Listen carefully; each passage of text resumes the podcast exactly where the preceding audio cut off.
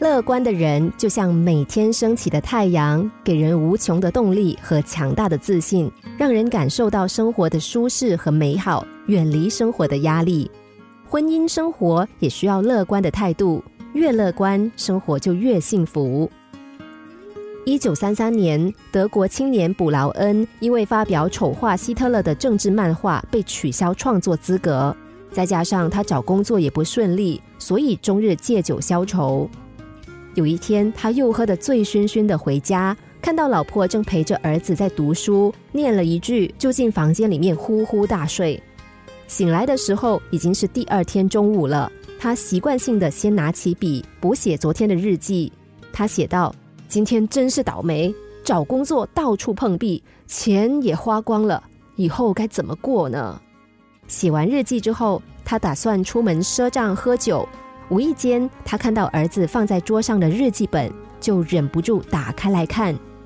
儿子写的日记是这样的：爸爸谈生意回来喝多了，他一定很辛苦。爸爸是一个有责任心的人，相信我们的生活会越来越好的。布劳恩觉得奇怪，怎么回事？自己明明是因为失忆而喝酒，但在儿子的眼里，竟然是为了工作操劳到这样。他很好奇的翻翻儿子以前的日记，看到其中一则是这样写的：“安哥森的小提琴越拉越好，令人沉醉。我长大了要请他教拉琴，真的很好听。”布劳恩对这件事也有印象，连忙找到那天自己的日记，而他是这样记录的：“该死的森又在拉那把破提琴，真是恨不得冲过去砸了他。”同样一件事，截然不同的描述。令卜劳恩说不出话来。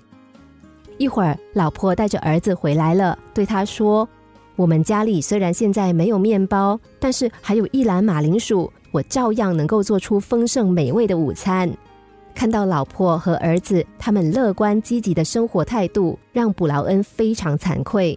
从此，他像变了一个人似的，找到了一份工作，白天工作，晚上偷偷坚持画漫画。后来终于出版了以自己和儿子为原型的连环漫画《父与子》，赢得了世界声誉。